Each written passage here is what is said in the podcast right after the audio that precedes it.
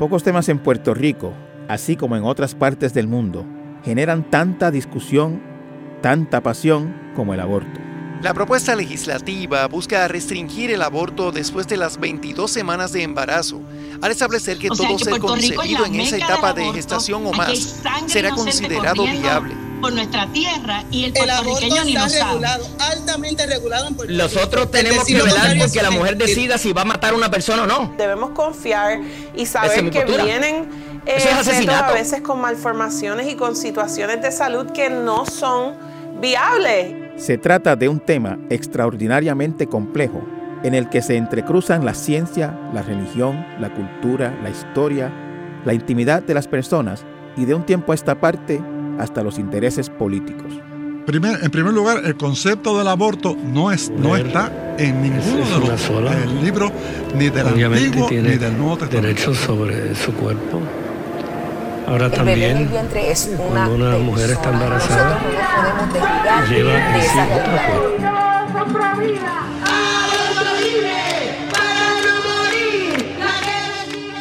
En medio de la vorágine de las apasionadas discusiones, no obstante, se pierde a menudo de vista lo más esencial. El ser humano enfrentado a la crítica decisión de terminar o continuar con un embarazo.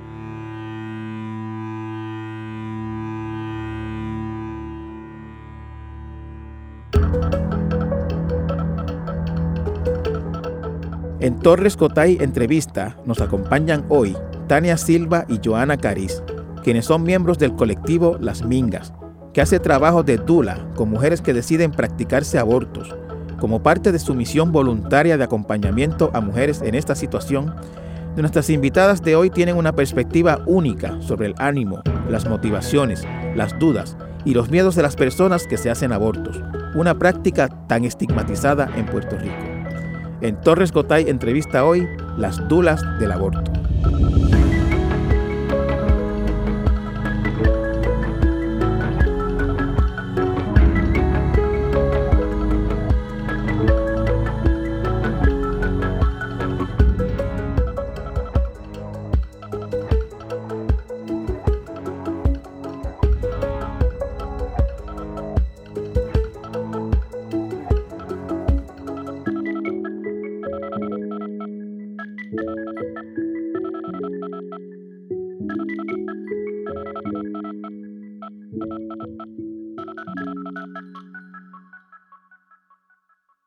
Acompañan hoy Tania Silva y Joana Cariz. Eh, ellas son parte del grupo conocido como Las Mingas, que es un grupo, eh, iba a decir de mujeres, ¿son todas mujeres o hay hombres también? Hay personas que no se identifican como mujeres. Hay personas que no se identifican como mujeres, que son dulas. Dula es un concepto que define diferentes tipos de acompañamiento y ellas eh, hacen funciones de dula preparto, posparto en el caso de Tania y también en procesos de aborto, que ustedes le llaman... Eh, de espectro amplio o completo. De espectro amplio o completo. Eh, las invité eh, como parte de esta conversación que tenemos en Puerto Rico y en básicamente todo Estados Unidos, toda jurisdicción estadounidense, con relación al tema del aborto por la, por la campaña desde muchísimos frentes que hay por eh, empezando empezaron tratando de limitar. Después de Roe versus Wade pues ya la, la, mira de esa campaña es prohibir el aborto. Este y ustedes como trabajan directamente con, con ese tema ustedes no son estudiosas ustedes no son académicas ustedes no son este personas que hayan estudiado este tema teóricamente ustedes están día a día con personas en este proceso y quería pues que nos compartieran sus experiencias, sus experiencias en ese sentido. Eh, quisiera empezar preguntando, como siempre, un poquito para entender el, contexto de ustedes. ¿Cómo ustedes, de dónde surgen las mingas? ¿Cómo, ¿Cómo ustedes se organizaron y cómo ustedes llegaron a este, a este campo? Pues mira, en el 2015 la organización feminista Taller Salud, en colaboración con el Boston Dula Project, eh, organizaron un adiestramiento de dulas de aborto aquí en Puerto Rico. Eh, hubo un grupo en Río Piedras y otro grupo que se adestró en Mayagüez. Eh, ¿Verdad? Y cuando yo ya era dula, ¿verdad? De, de parto, posparto, educadora prenatal, educadora en lactancia. Y pues, pues por el, precisamente por el trabajo que hago acompañando a personas en sus gestaciones, acompañaba también personas que venían con la preocupación de las gestaciones no deseadas y no tenían suficientes herramientas. Este, nada, luego del adiestramiento, algunas de las personas que nos adiestramos teníamos la, preocupación o nos ocupaba, ¿verdad? Eh, eh, el interés de, organizarnos un poco, ¿verdad? Y poder ofrecer acompañamiento a personas que eh, estuviesen considerando la posibilidad de un aborto, porque sabemos que hay mucho estigma y mucha soledad en el proceso, hay mucha desinformación sobre todo. Eh, y bueno, eh, en ese momento nos organizamos como la colectiva de acompañamiento Pro Decisión. Eh, luego de unos años, eh, pues ese, esa colectiva no, estaba trabajando como alguna de nosotras hubiésemos querido y se disolvió y las que quisimos seguir trabajando, pues eh, nos organizamos como las mingas en el 2019. Y las mingas viene de lo que yo me imagino, de lo que nos lo que suena, ¿no? Las mingas. las mingas, las panas, las amigas, pero en la, en la ¿verdad? buscando otros significados y contextos, en, en quechua la palabra significa este, algo así como trabajadora comunitaria o ahora mismo no me viene... Quien ayuda a la comunidad. Ajá. Así que era como que perfecto.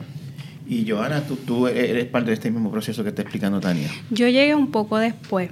Cuando ya las mingas eran las mingas que hicieron esa transición varios años después, las mingas ofrecieron la primera capacitación como las mingas a personas, ¿verdad?, que querían certificarse como acompañantes de aborto.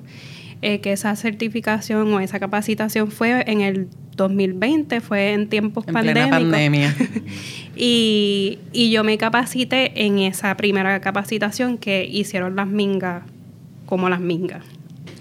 Ok, ¿cómo una persona que, desea abortar, eh, cómo llega a ustedes? ¿Ustedes ustedes lo buscan? ¿Ellos lo buscan a ustedes? ¿Cómo se da ese contacto?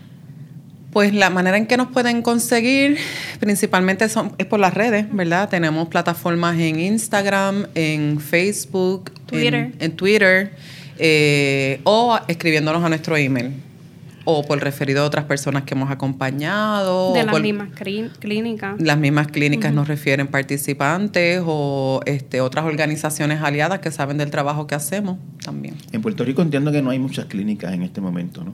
Ahora mismo quedan cuatro. Cuatro. Dos en San Juan, eh, una en Bayamón y una en Carolina. Ah, todas en la zona Todas en el área metropolitana.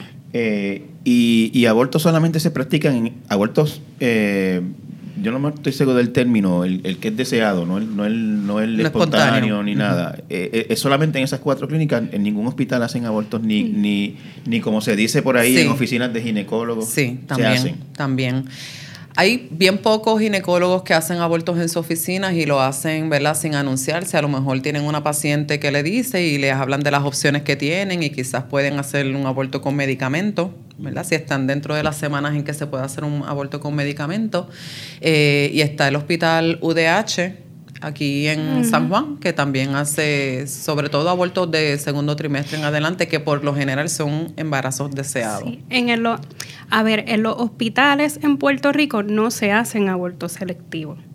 No se hacen. Solamente se hacen abortos. Por, sí, por incesto, violación o que pone en riesgo la vida eh, de la persona que está embarazada.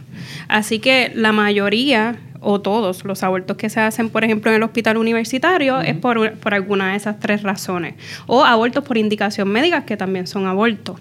Por ejemplo, puede ser común que en clínicas de ginecólogos y ginecólogas privadas pues quizás se haga algún proceso de terminación y, y, muchas veces puede ser por, por ejemplo, embarazos no viables. Porque no hablamos mucho de eso, pero es exactamente el mismo procedimiento. Si, por ejemplo, yo tengo un embarazo deseado y qué sé yo, a las siete semanas voy a visita eh, de cuidado prenatal y el ginecólogo o la ginecóloga se da cuenta que no hay actividad cardíaca, pues la indicación médica hacer una terminación. Entonces, pues también por el mismo tabú, no necesariamente, ni siquiera en los hospitales, por ejemplo, pueden haber disponibles servicios de Em, eh, dilatación y succión, que es un servicio que es ambulatorio, como se hace en las clínicas. Eso es un método de aborto. Es un método de aborto. Dilatación y succión enduterina. Eh, toma de 10 a 15 minutos, es un proceso completamente ambulatorio. Eh, sin embargo, en los hospitales lo más que se suele practicar es dilatación y curetaje, que no es, no es que está mal, es una manera de, de realizar una terminación, pero eh, clínicamente hoy en día está mucho más recomendado, por ejemplo, una succión. Y, y, perdóname, cuando hablan de aborto con medicamentos, eso es, digamos, las primeras dos, tres semanas, cuatro semanas o algo así. El aborto con medicamentos se puede hacer desde aproximadamente las cinco o seis semanas hasta las once. En las clínicas, ¿verdad? Como está aprobado por la FDA. En Puerto Rico, eh, la mayoría de los abortos con medicamentos se hace hasta las 10 semanas. 10 semanas con cero días. Y, todos los procedimientos de aborto, estoy pensando en el, aborto, en el aborto con medicamentos, eh, se tiene que hacer eh, bajo supervisión médica. Claro. No, no, hay ningún tipo de aborto que sea la persona en su casa y, y ya. Bueno, es posible, lo puedes hacer, ¿verdad? Pero en el contexto legal de legalidad de Puerto Rico, lo más seguro es que tú estés haciéndolo bajo supervisión médica, porque también es importante luego del procedimiento, ¿verdad? De consumir los medicamentos, confirmar que se dio el aborto. ¿verdad? Y que todo está en salud y todo está bien. Claro, y antes del proceso, pues confirmar el embarazo, descartar que sea un embarazo ectópico, de que las personas pueden autogestionarlo, pues eso puede pasar en cualquier parte del mundo, pero en Puerto Rico, pues en el contexto legal, como dice Tania, es yendo a una clínica. Sí, pero o sea, yo sé que hay 40 cosas que se pueden, o sea, que pueden intentar las personas muy peligrosamente. Mi pregunta era si ninguno de los procedimientos aceptados o reconocidos o legales eh, es la persona en su casa con una pastilla y para afuera. Bueno, sí. Tú, por ejemplo, si vas a hacerte un aborto médico, en la clínica te tomas un primer medicamento y luego en tu casa te tomas otro. Así que sí pasas el aborto en tu casa. Exacto. Y en ese contexto, pues nosotras sí podemos acompañar. A veces en la clínica no es tan fácil hacer el acompañamiento físicamente durante el proceso eh, quirúrgico pero ya cuando es un aborto que la persona hace con medicamentos en su casa, pues tenemos la, la posibilidad de hacerlo. Who came with you today? My cousin. Have they been supportive? Yeah. Okay. Can you tell me what led to your decision to terminate the pregnancy? I'm just not ready to be a mom.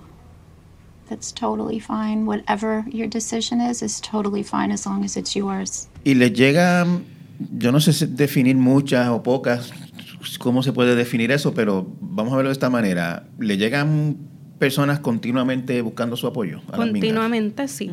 Digamos, todas las semanas, todos los días. Todos los días no necesariamente, pero todas las semanas seguro. Todas las semanas los contacta alguien y, y, las contacta con la decisión o las contacta buscando orientación. De ambas, maneras. Hay personas que ya puede pasar que nos contactan y ya han tomado la decisión y hay otras personas que todavía están en su proceso de evaluación de decisión y nosotras también podemos apoyarla ofreciéndole herramientas y recursos para que pueda evaluar su decisión. Y pues, pues sí, pueden llegar de las dos maneras, con la decisión ya tomada o en ese proceso. La mayoría de las personas llega con la decisión tomada. Ok, llega la persona y, escribe, digamos, un, inbox por Facebook. Este, mira, yo soy fulana de tal, tengo tantos años, quiero abortar. No sé ni cómo empezar. Algo así sería, me imagino, ¿no? y, Muchas veces, porque no hay mucho acceso, ¿verdad? Es, es, un terrible problema la falta de educación sexual integral en este país, así que... Eh, más la desinformación de los grupos antiderechos, ¿verdad? Que ahora, por ejemplo, con la revocación de Roe versus Wade, pues aprovecharon ese pie forzado para continuar la desinformación y decir que ahora el aborto iba a ser ilegal en Puerto Rico y eh, seguimos con el mismo contexto de legalidad en Puerto Rico, hasta ahora sigue siendo legal. Además de que el estigma es una cosa bien fuerte, eh, porque el estigma hace que, que no se hable y el, el aborto es un estigma ocultable, por decirlo así. La gente, como usualmente es eh, criticada, señalada, pues algo de lo que no se habla. Y a lo mejor tuve una experiencia de aborto sensible, respetuosa con personas que me acompañaron, pero aún así muchas personas no se sienten listas para compartirlo y por eso hay tanta desinformación y tantos mitos que hacen difícil que las personas eh, se sientan preparadas. Y muchas veces cuando vienen los sentimientos más comunes son esos, como mucha preocupación eh, y mucho miedo por la desinformación. Yo, quiero, quiero entrar en ese proceso un poquito más, más en detalle. Fulana de tal, 25 eh, años, eh, soltera, embarazada, llama y dice, quiero, o sea, no puedo con este no puedo con este bebé, no puedo con este embarazo, este, quiero abortar, pero no sé ni a quién llamar, no sé ni por dónde empezar. ¿Cuál es, la, cuál es el procedimiento en ese caso? Usualmente a nosotras nos escriben, nos contactan por alguna de las redes sociales o por email. Nosotras por las redes sociales no tenemos demasiada interacción, así que le pedimos por asuntos de seguridad también le pedimos su nombre y su información de contacto. Eh, obviamente le preguntamos, hay veces que en realidad necesitan como alguna información específica y no necesariamente nos contactan para acompañamiento. Si es para acompañamiento, pues confirmamos que necesitan acompañamiento y le decimos, ok, pues alguna de las mingas te va a estar contactando. Y pues ya la minga que asume el caso, pues contacta directamente. Nosotras también trabajamos, nos duleamos entre nosotras, como que una minga nunca trabaja el caso sola, sino como que siempre hay otra de backup o también el resto.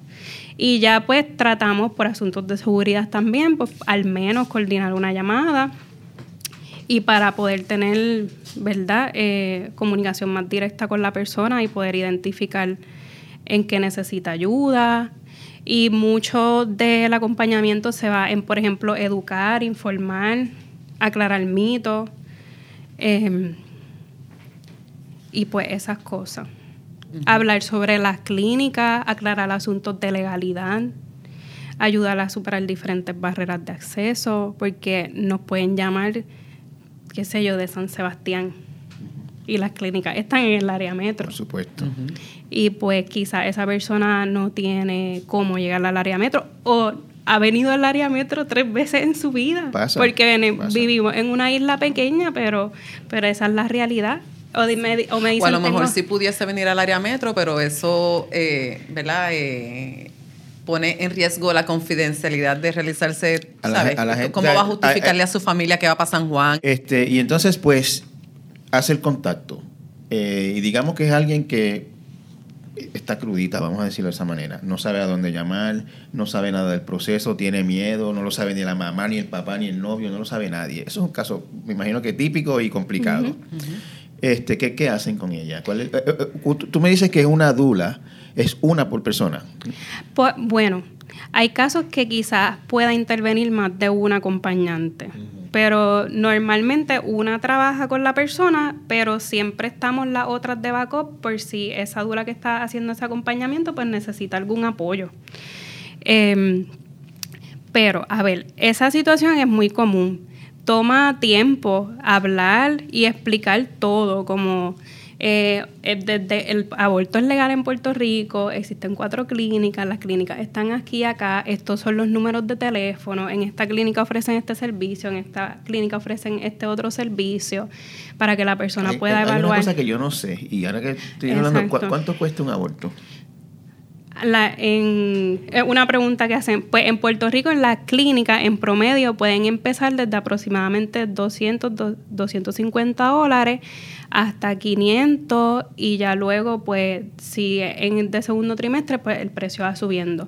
No a medida que van pasando las semanas va aumentando el precio. Así que es, eso es una, una, un tema importante en la orientación, ¿verdad? Eh, que, que, si tú estás decidida, pues mientras más pronto lo hagas, más económica va a ser Eso obviamente no lo cubre ningún plan médico. Ni, Esa también es otra duda que aclaramos constantemente porque, exacto, los servicios de cuidados de aborto no son servicios que en Puerto Rico sean cubiertos por ningún plan médico. Así que la gente lo tiene que pagar. ¿Hay jurisdicciones en qué pasa que ustedes sí, sí, y nosotras hemos tenido compañeras que o conocidas que han tenido abortos, por ejemplo, en Estados Unidos, que sí los cubrió su plan médico. Em, en Puerto Rico no es el caso. Así que el aborto es legal, pero no es accesible por muchas razones, porque las clínicas están acá en el área metropolitana, porque hay que pagar y pues no todas las personas tienen los recursos económicos. Y el aborto con medicamento tiene un precio fijo usualmente de 300 a 350 dólares que pues definitivamente pues eh, y hay eh, otros gastos asociados también laboratorios este, sonografía sí. Gasolina cuido comida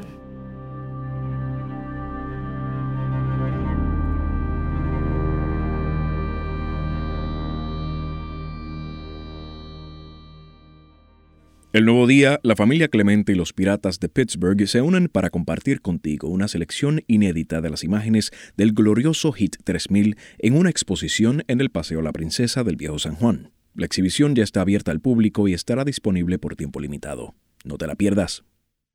Todos aquí respondemos al llamado.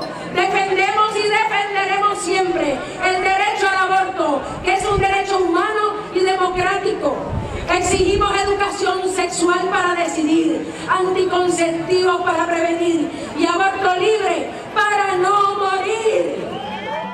Volvamos a la chica de 25 años que no lo sabe nadie, que tiene mucho miedo. Este, ella dice que quiere abortar. Parte de su orientación es hacerle entender o, o que ella misma entienda si de verdad eso es lo que ella quiere. A ver, eh, usualmente, como comentamos, las personas ya vienen con la decisión tomada. Si la persona de alguna manera eh, demuestra ambivalencia o lo dice, nosotras siempre vamos a detenernos un momentito y darle todas las herramientas. Ahí yo, por ejemplo, pongo el tema de em, el aborto en stop y, y, acompaño el proceso de la toma de decisión, de evaluación de decisión ante un embarazo inesperado. Es bueno que, se, que entienda la persona que está viendo que tú eres trabajadora social, esa es tu ah, preparación. Sí, sí, soy trabajadora social.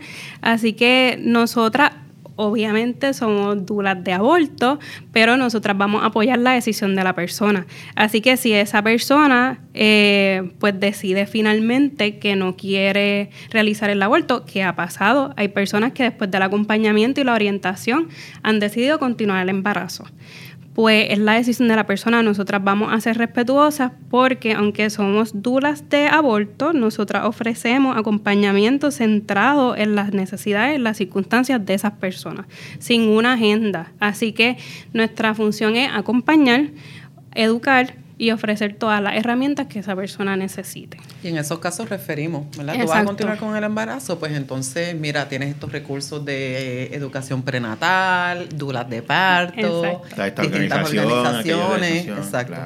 Exacto. Este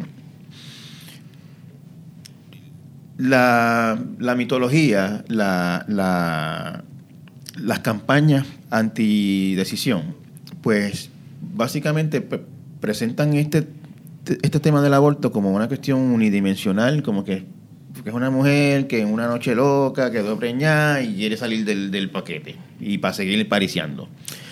Este, ¿Cuál es la... la ¿Cuán cerca es eso de la realidad que ustedes viven semana tras semana? Mm, nada. Nada. Nada. Bien irreal. Sí. O sea, habrá una que otra, ¿verdad? Como, como todo, pero nosotros acompañamos personas desde bien jóvenes hasta bien adultas, a veces ya con una familia, una pareja estable, que simplemente no pueden hacer, asumir otra maternidad más. Este, así que, ¿verdad? No son eh, personas con útero que están al garete por la vida, preñándose, abortando así cada vez, ¿verdad? Hay distintas circunstancias de vida y distintas razones, todas válidas, por las cuales una persona pueda decidir que no está lista para asumir la maternidad, ¿verdad? Sobre todo en un país en, ¿verdad? en ruinas, que tiene muy poco que ofrecernos. Por ejemplo, vivimos en un país donde la educación sexual integral no es accesible vivimos en un país donde los anticonceptivos no son accesibles. Así que, por ejemplo, hemos acompañado a personas que por no conseguir una receta para un refill de pastillas anticonceptivas tuvieron un embarazo eh, indeseado. con su pareja o inesperado. O con quien sea o de la manera que sea, pero fue por no haber tenido acceso a una receta para poder tener su refill de anticonceptivos. Eso pasa y infinitas circunstancias. Personas que tienen hijos. Eh, muchas personas que deciden abortar ya son madres de dos, tres, cuatro niños o niñas. Eh, así que... O personas que siempre supieron que no querían asumir la maternidad, pero, ¿verdad? Este, cuando van a buscar servicios de anticoncepción eh, como una esterilización, si son jóvenes, si no están casadas, el obstetra le dice, ay, pero ¿y si cuando tú te cases la persona que tú te casas quiere tener hijos, qué vas a hacer? O sea, basando la decisión en una persona que ni siquiera existe. Así que yo personalmente tengo una amiga que fue a más de ocho eh, ginecólogos buscando esterilizarse y no la querían esterilizar porque era muy joven y podía o no tiene hijos. Eres muy joven y no tienes hijos o no tienes suficientes hijos. Eh, eso pasa también. Así que eh, tampoco necesariamente tenemos acceso a servicios de esterilización cuando decidimos que queremos esterilizarnos. Este, yo, yo tengo interés en saber, eh, yo sé que ustedes han visto innumerables, eh, han sido acompañantes de innumerables personas en esta situación, pero en términos generales o la experiencia regular de ustedes, esto es un proceso que se hace eh, fácil para la mujer, digamos. No necesariamente. Eh, cada persona vive las experiencias de aborto de manera distinta y cada persona puede vivir sus experiencias de aborto de manera distinta.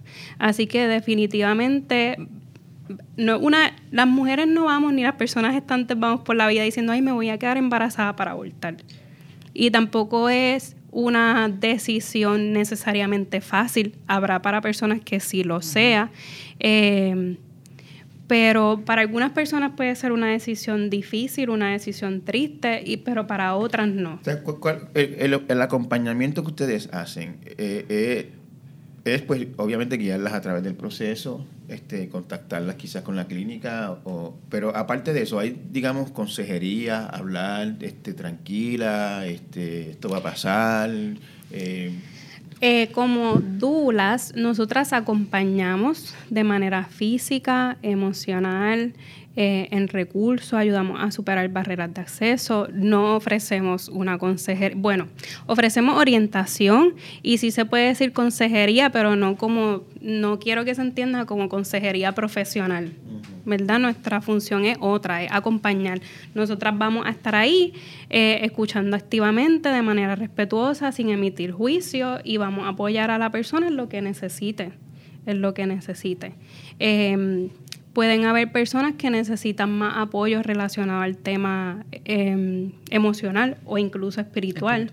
Hay otras personas que no. También hemos acompañado a personas que han tenido pérdida o que son abortos por indicación médica que, ¿verdad? Como el ejemplo que puse ahorita de que a las siete semanas se dan cuenta que no hay actividad cardíaca, por ejemplo, también podemos acompañar en esos procesos.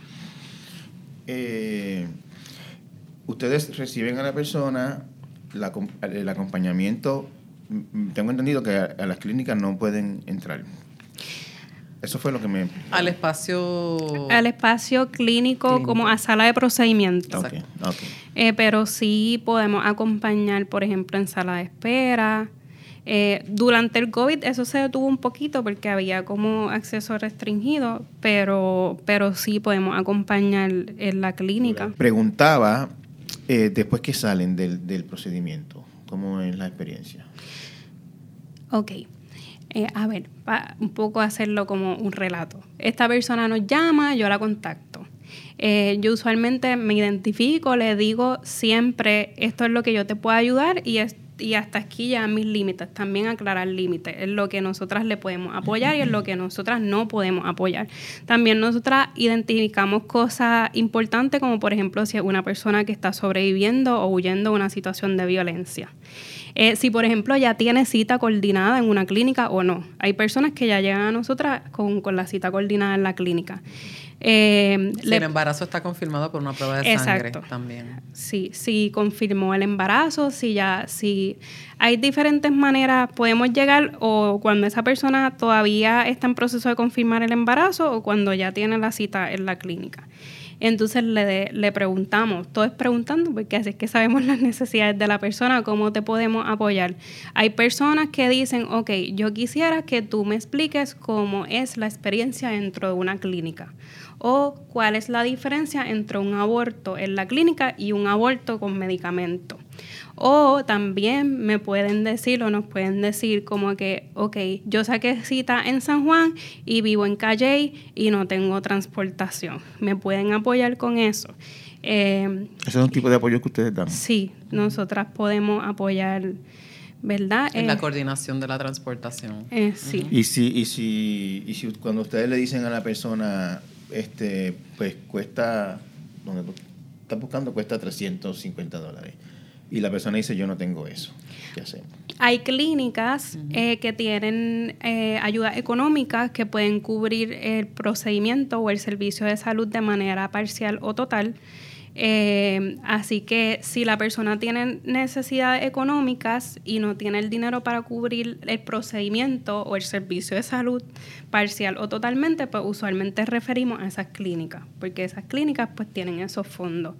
Eh, pero también si aún así necesita fondos porque va a una clínica que no tiene su servicio o la situación que sea, también podemos ayudarla a completar los costos del servicio de salud. O sea, parte de sus servicios, si hiciera falta y no hubiera otro remedio, es, apoyo económico. Claro, apoyo económico. Sí. y, me estaba diciendo incluso apoyo de transporte. Sí, nosotras no transportamos, pero sí podemos apoyar a, eh, económicamente. pagarle un taxi. la sultana. La, gasolina, la sultana. La guagua que viene de Eso, es muy, eso es muy complicado en este tiempo, el transporte público es sí. Y vienen, es bien difícil porque imagínate, esa guaguas, por ejemplo, la sultana, sale a las 4 de la mañana de Mayagüez. Llega a las 12 del mediodía. Y, y pues son procesos que se pueden vivir con mucha soledad y es difícil, como que también estar ahí con mucha gente. Llegan, llegan personas diciéndole, aparte del acompañamiento, yo necesito que ustedes se lo digan a mi mamá o se lo digan a mi papá. No. No. No. No. No, no, no, pasa eso. No. Okay. Y si pasara, no es algo que nos corresponde a nosotros. ustedes dirían ahí, hasta ahí. Ese es de los límites que tú ustedes establecen. Quizás podemos apoyar a esa persona a ofrecerle herramientas de cómo ella prepararse eh, o esa persona prepararse para compartir Existen muchos miedos en el país con relación a la práctica del aborto y lo que se hace en clínicas como esta. Sin embargo, pudimos evidenciar que además de contar con equipo altamente sofisticado, aquí todo paciente, luego de ser entrevistado inicialmente, se le realiza en una camilla como esta, con este equipo, un sonograma para que pueda observar el estado de gestación y en qué etapa se encuentra y si así lo determina, continuar o no con el embarazo o someterse precisamente a esta intervención de aborto. ¿Cuáles son las principales dudas que tienen las personas que vienen a abortar? aparte de, o sea, me imagino pues qué sé yo, ¿podré parir otra vez? O sea, eh, eh, ¿Cuáles son las Más allá de, de, si, si, es legal o no, dónde están las clínicas, cuánto cuesta, la diferencia entre los procesos, etcétera, pues hay muchos mitos y mucha desinformación, ¿verdad? Como por ejemplo, el aborto es peligroso. Eh, después de un aborto puedes quedar infértil eh, o que se te dificulte tener hijos, eh, y todos son mitos, ¿verdad? la evidencia demuestra que es más peligroso llevar un embarazo a término en, términos de riesgos a la salud de la persona gestante eh, llevar un embarazo a, término, a término que realizarse un aborto. Eso, eso está probado científicamente. Un, embarazo de, alto riesgo. Un embarazo puede convertirse en un embarazo de alto riesgo con unas complicaciones de salud que pueden llevar incluso a la muerte. Y pues también el tema este de la infertilidad tras, tras un aborto, pues también eso es un mito, para nada. Al contrario, una de, de, las, de las herramientas o de las cosas que hacemos con las personas es una orientación ¿verdad? en planificación familiar en algunas clínicas hay esa consejería, eh, en otras no, así que pues nosotros orientamos después de la terminación. Estás planificando eh, asumir algún término de control, ¿verdad? Este, pastillas, whatever, eh, y para que pueda prevenir otro embarazo no deseado. porque después de un procedimiento, al contrario, puedes estar bien fértil. Podemos quedarnos embarazadas más o menos de 8 a 12 días después del procedimiento. Ah, Así que parte de los cuidados post-aborto es ofrecer consejería o orientación en, métodos anticonceptivos. ¿Llegan menores buscando su acompañamiento? A las mingas, mm, a las mingas no, no, a las mingas usualmente no sé si antes de, por lo menos en el tiempo que yo, llevo. No recuerdo. Mm, no. En un caso de una menor. Pero yo sí, como consejera de aborto y trabajadora social, sí he trabajado casos de, menores, eh, ¿verdad? Por Pueblo de Duarte, las personas menores de edad no necesitan consentimiento legal de padres, madres o tutores para decidir abortar. De cualquier edad de cualquier edad. Obviamente en Puerto Rico hay unas leyes eh, y también hay una edad legal para consentir tener relaciones sexuales. Así que si, por ejemplo, la persona tiene 13 años o menos, se considera una violación técnica. Eh, si la persona tiene 16 años o más, pues tiene capacidad legal para consentir relaciones sexuales. Y 14 o 15, pues... Pero entiendo que de 16 a 18 hay consentimiento, pero tiene que ser con otro menor. No, puede ser con... de 16 en adelante, la persona tiene capacidad legal para consentir. aunque sea con un De 14 o 15, de, no debe haber una diferencia de cuatro años. 14 o 15. 16 tienes eh, puedes consentir relaciones sexuales, 14 o 15 si la persona no te lleva cuatro años de diferencia y 13 o menos se considera una violación técnica. En las clínicas de aborto no se hacen abortos a, por ejemplo, menores de 13 años porque esos, esos, casos se refieren automáticamente al Hospital Universitario de Adultos o el UDH, y en el UDH es donde se trabajan los casos de agresión sexual o incesto, porque muchos casos de esas niñas son Em, ¿Verdad? Si la, eh, la mayoría de los abortos que se hacen en las clínicas en menores suelen tener entre 16 y 17 años. Em, eso de que, por ejemplo... me perdí un momento. En clínicas, en las cuatro clínicas privadas que hay, pueden realizar abortos de 16 o 17 años. En realidad pueden realizar, ¿verdad? Si tienen 13 o menos, se suelen referir, se refieren al Hospital Universitario de Adultos, que es donde se trabajan esos casos. La mayoría de los abortos de menores de edad, que tampoco son, de todos los abortos que se realizan en Puerto Rico, menos de un 4%, ¿verdad? Las últimas estadísticas que vi del Departamento de Salud son menores de edad de esas menores de edad que se atienden en las clínicas suelen tener entre 16 y 17 años.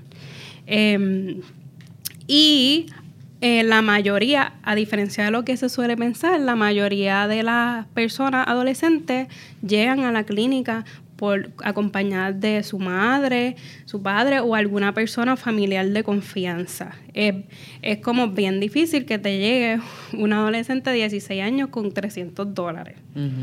Y como que usualmente son acompañadas y apoyadas. Claro, y en las clínicas siempre...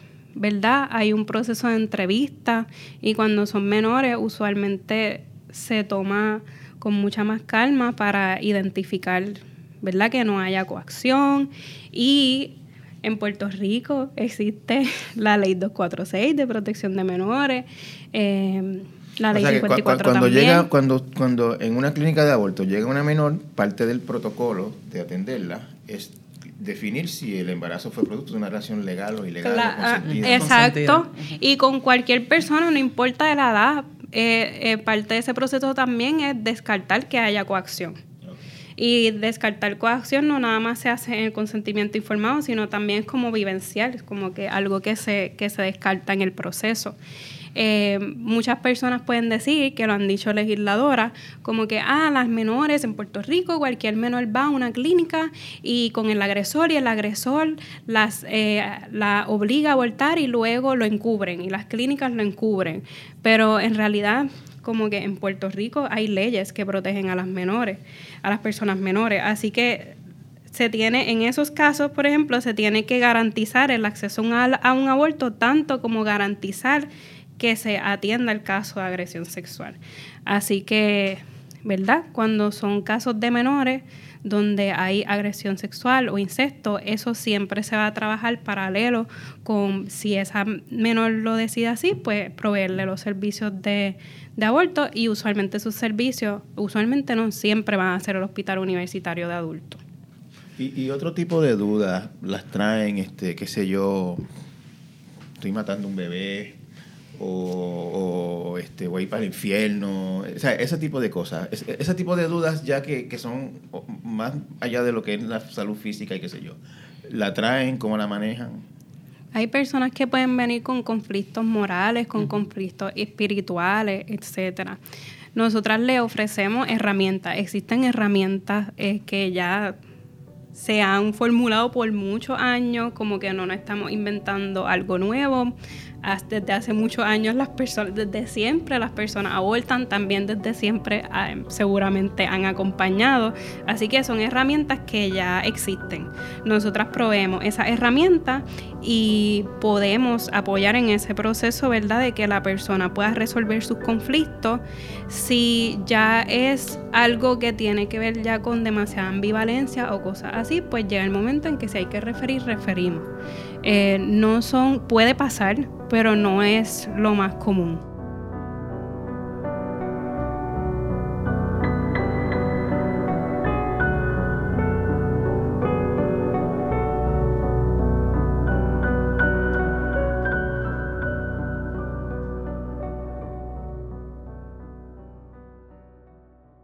Sabemos que para nuestros escuchas es importante mantenerse bien informados. Por eso hoy les ofrecemos tres meses gratis en la suscripción mensual de El Nuevo Día.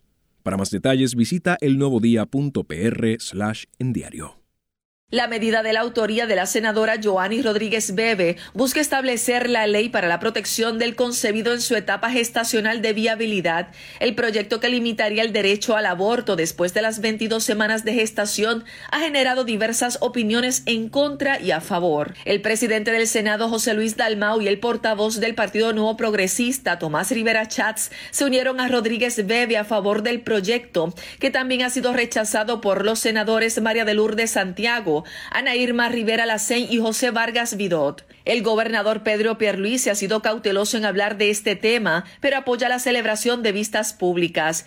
Todo este proceso del proyecto de, Proyecto Dignidad y de, y de el de Nadia, Naida Venegas, el cuatrienio anterior, todo este fortalecimiento o intensificación de la campaña anti-choice que ha habido durante los últimos 3, 4, 5 años, ¿ustedes sienten que ha impactado de alguna manera, digamos, el ritmo de personas que han llegado donde ustedes? Este, llegan las personas en un estado diferente, más temerosas. ¿Ha tenido un impacto eso realmente en, en la práctica del aborto en Puerto Rico que ustedes hayan eh, percibido? Yo puedo decir que después de Roe versus Wade, ¿verdad? la revocación, hubo muchas cancelaciones de citas en las clínicas porque, ¿verdad? Este, había mucha desinformación en cuanto a cómo eso afectaba el, el contexto legal en Puerto Rico. Pero o al revés, por ejemplo, en Estados Unidos, después de la revocación de Roe versus Wade, eh, por ejemplo, hay una organización que se llama Aid Access que ofrece servicios de abortos por telemedicina y Aid Access tenía un promedio de 700 solicitudes al día y el día de la revocación de Roe versus Wade aumentó a 4.000 las solicitudes. Em, y sí, creo que em, como ahora tenemos acceso a las redes sociales, la información o la desinformación de una manera u otra es más accesible. Así que sí, las personas pueden llegar como con, mucha desinformación y pues hacer ese proceso de informar pues, pues toma tiempo.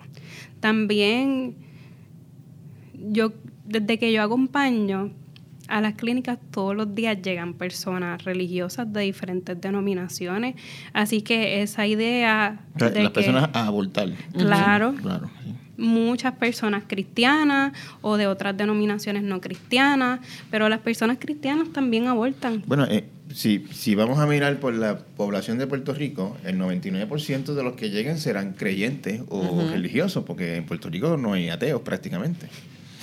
este, pero es común atender y acompañar a personas que, son creyentes. y, yo lo que me pregunto es, es si, si, se manifiesta esa duda espiritual y si... Sí, claro que sí. Y, si es un proceso angustioso en ese sentido. Bueno, hay muchos conflictos, claro, con, con toda esa indoctrinación, ¿verdad? No le puedo llamar de otra manera. Este versus la realidad de la persona, o sea, a mí esto es lo que esta es la información que yo tengo acerca del aborto, pero yo sé que yo no puedo tener este bebé, ¿verdad? Así que definitivamente hay unos conflictos y, y pues les acompañamos en, en, las mingas y en muchas, ¿verdad? Este, otras agrupaciones latinoamericanas eh, que también acompañan aborto. Hay también cristianas. como, católicas, las católicas. Por el derecho, a, decidir este, que son, eh, ¿verdad? Agrupaciones mm, más, pues no, no fundamentalistas, eh, más, eh, ¿cómo puedo decir? Este, no me viene la palabra ahora a la mente, pero, pues, por ejemplo, dentro de las mingas, pues hay unas mingas que quizás tienen más herramientas, ¿verdad? Porque también crecieron en esos entornos y pues esos casos quizás los atienden ellas. Sí, que eso también, eso es algo lo bueno de que seamos varias es que, por ejemplo, a veces hay personas que pueden tener una necesidad que a lo mejor una minga tenga unas herramientas que otra no. Y así pues nos vamos ¿Cuántas son, apoyando. ¿Cuántas son las mingas aproximadamente? Pues mira, ahora mismo activas somos 16. Eh, acabamos de hacer un adiestramiento y ahí como adiestramos a cerca de 40 personas.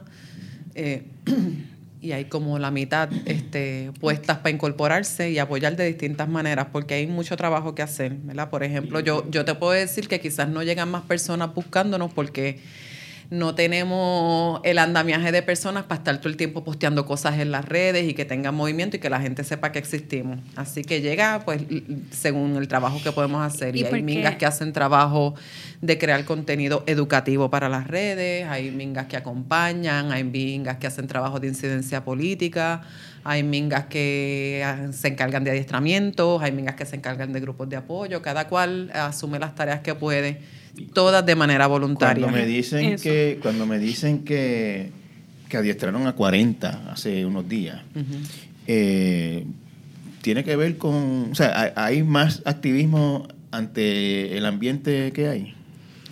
Ha, aumentado la gente interesada en, militar, vamos a decirlo de esa manera. Ah, ah, sí.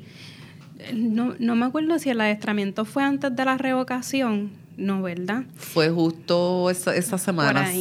Pero antes de la revocación, primero se veía venir y segundo... Sí, el ambiente ya lleva par de hay, años. Hay, proyectos en 20 sitios tratando de, de torpedear el derecho por...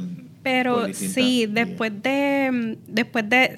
Si la pregunta es que si después de la revocación de Roe vs. Wade las personas han sentido o han expresado mayor interés en, por ejemplo, capacitarse a acompañantes, la respuesta es que sí. Y no solo en Puerto Rico, sino, por ejemplo, nosotras que trabajamos con ¿verdad? Con el aborto y el acompañamiento y todo esto. Vemos, por ejemplo, los grupos de duras de aborto en Estados Unidos que también han tenido mucha demanda para personas que quieren capacitarse como acompañantes de, aborto y otras maneras de poder ayudar, porque verdad la situación ahora en Estados Unidos pues está bastante compleja en cuanto a la accesibilidad a los servicios. Y una, una pregunta ya un poquito más a ustedes como personas. Eh, eh, es, satisfactorio este, este les provee satisfacciones, les llena el, trabajo de Dula de aborto. Eh, claro que sí. yo, sí, a ver, yo creo que es algo que yo haría toda mi vida, porque conozco y conocemos de primera mano el impacto positivo que tiene en la vida de las personas que necesitan abortar eh, y en su experiencia. Eh, y es una diferencia abismal tu poder pasar por una experiencia de un aborto acompañada, en acompañamiento, eh, con toda la educación que necesitaba, habiendo superado todas las barreras de acceso, versus vivir esta experiencia ¿verdad? Bajo ese manto oscuro del estigma, con mucha soledad eh, y todo lo que eso impacta en, en, el sentir de las personas. Porque el estigma no, no es algo fácil, incluso el estigma puede, o sea, incide en los sentimientos y en las vivencias de las personas. Eh, así que sí, como nosotras conocemos de primera mano la gran diferencia que puede hacer un acompañamiento y vivir esta experiencia de manera informada versus no vivirlo de esa manera. los servicios de ustedes no, no cuestan, entiendo. Nosotras ofrecemos los servicios completamente gratuitos y el trabajo que hacemos es completamente voluntario. Que ustedes no cobran por ser dulas. Nada. Todo, todo esto lo hacemos, ¿verdad? Muchas de nosotras tenemos un trabajo, dos trabajos, crías, y pues como sabemos que este es un trabajo muy importante que hace una gran diferencia, pues decidimos sacar tiempo de nuestras vidas y hacer esto el otro lado de la moneda, eh, a raíz de Roe versus Wade o de la campaña de unos intensificada de unos años hacia acá, eh, ¿hay acoso contra la organización? ¿Se le meten religiosos en la página a insultarla o algo por el estilo? Alguno que otro, yo creo que no tanto. O sea, quizá Joana tiene otra, otra, otra página de, educación sexual y a ella sí la han acosado bastante. Sí, siempre pasa. Cuando trabajamos con temas que tienen que ver con la autonomía de las mujeres y las personas gestantes, cuando trabajamos con temas que tienen un nivel de tabú y de estigma tan, tan gigante, siempre pasa. Así que pueden haber desde la gente que nos digan asesina y por ahí para abajo. Em, también, por ejemplo, nosotras eh, trabajamos un poco, hay que ser bien abusadas o estar bien estratégicas. estratégicas porque siempre pueden llegar pescaditos, le decimos nosotras. Así que también es un constante viendo cómo nos le, han, llegado pescaditos? Sí. Como que gente que finge ser una... Ajá, haciendo consultas y tú sabes por las preguntas, sigues haciendo preguntas y te das cuenta que es un pescado. Sí. Por eso también nosotras, como nos contactan por las redes sociales, pues vemos que pues, obviamente parezca un perfil real. Tratamos de hablar con la persona, este, que el contacto no sea solo de manera escrita. Em, para buscar también la manera de protegernos nosotras. Porque sí. ¿Mantienen contacto después del proceso con algunas de sus acompañadas? Algunas. Eh, Sí, y nos pueden referir a amigas o familiares que necesitan los servicios. También no necesariamente terminan el acompañamiento en el aborto, sino que también podemos ofrecer diferentes recursos de cuidados posaborto, no nada más físicos, este, sino pues libros, grupos de apoyo, text line, como etcétera. Em, y sí, a veces vuelven, escriben muy agradecidas o nos escriben por las redes. Muchas de las personas que se, se con nosotros este, fueron acompañadas por nosotros, así que este, pues sienten, esa es la manera de devolver esa gratitud. Y pues también porque pueden ver cómo ese acompañamiento hizo una diferencia en sus vidas y en sus procesos.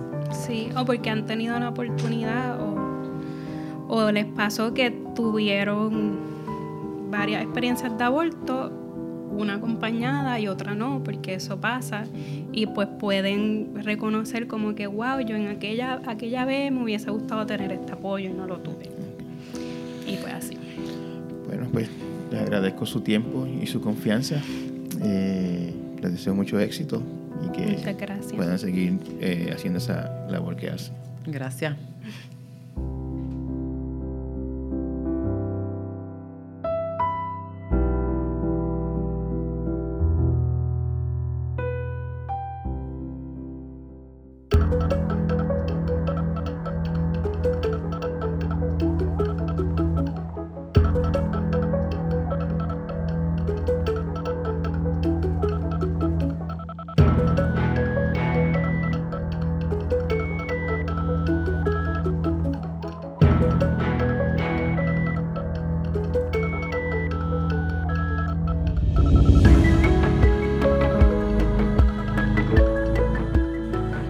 Torres Cotay Entrevista es una producción de GFR Media. Puedes conseguirlo en todas las plataformas de podcast. Agradecemos que lo escuchen y lo compartan. El diseño de sonido fue de Víctor Ramos Rosado. Producción por Laura Pérez Sánchez. Producción ejecutiva Celimar Colón. Denis Rivera Pichardo es el editor audiovisual. Rafael Lama Bonilla es el director general de GFR Media. Los esperamos la próxima semana con otra interesante conversación.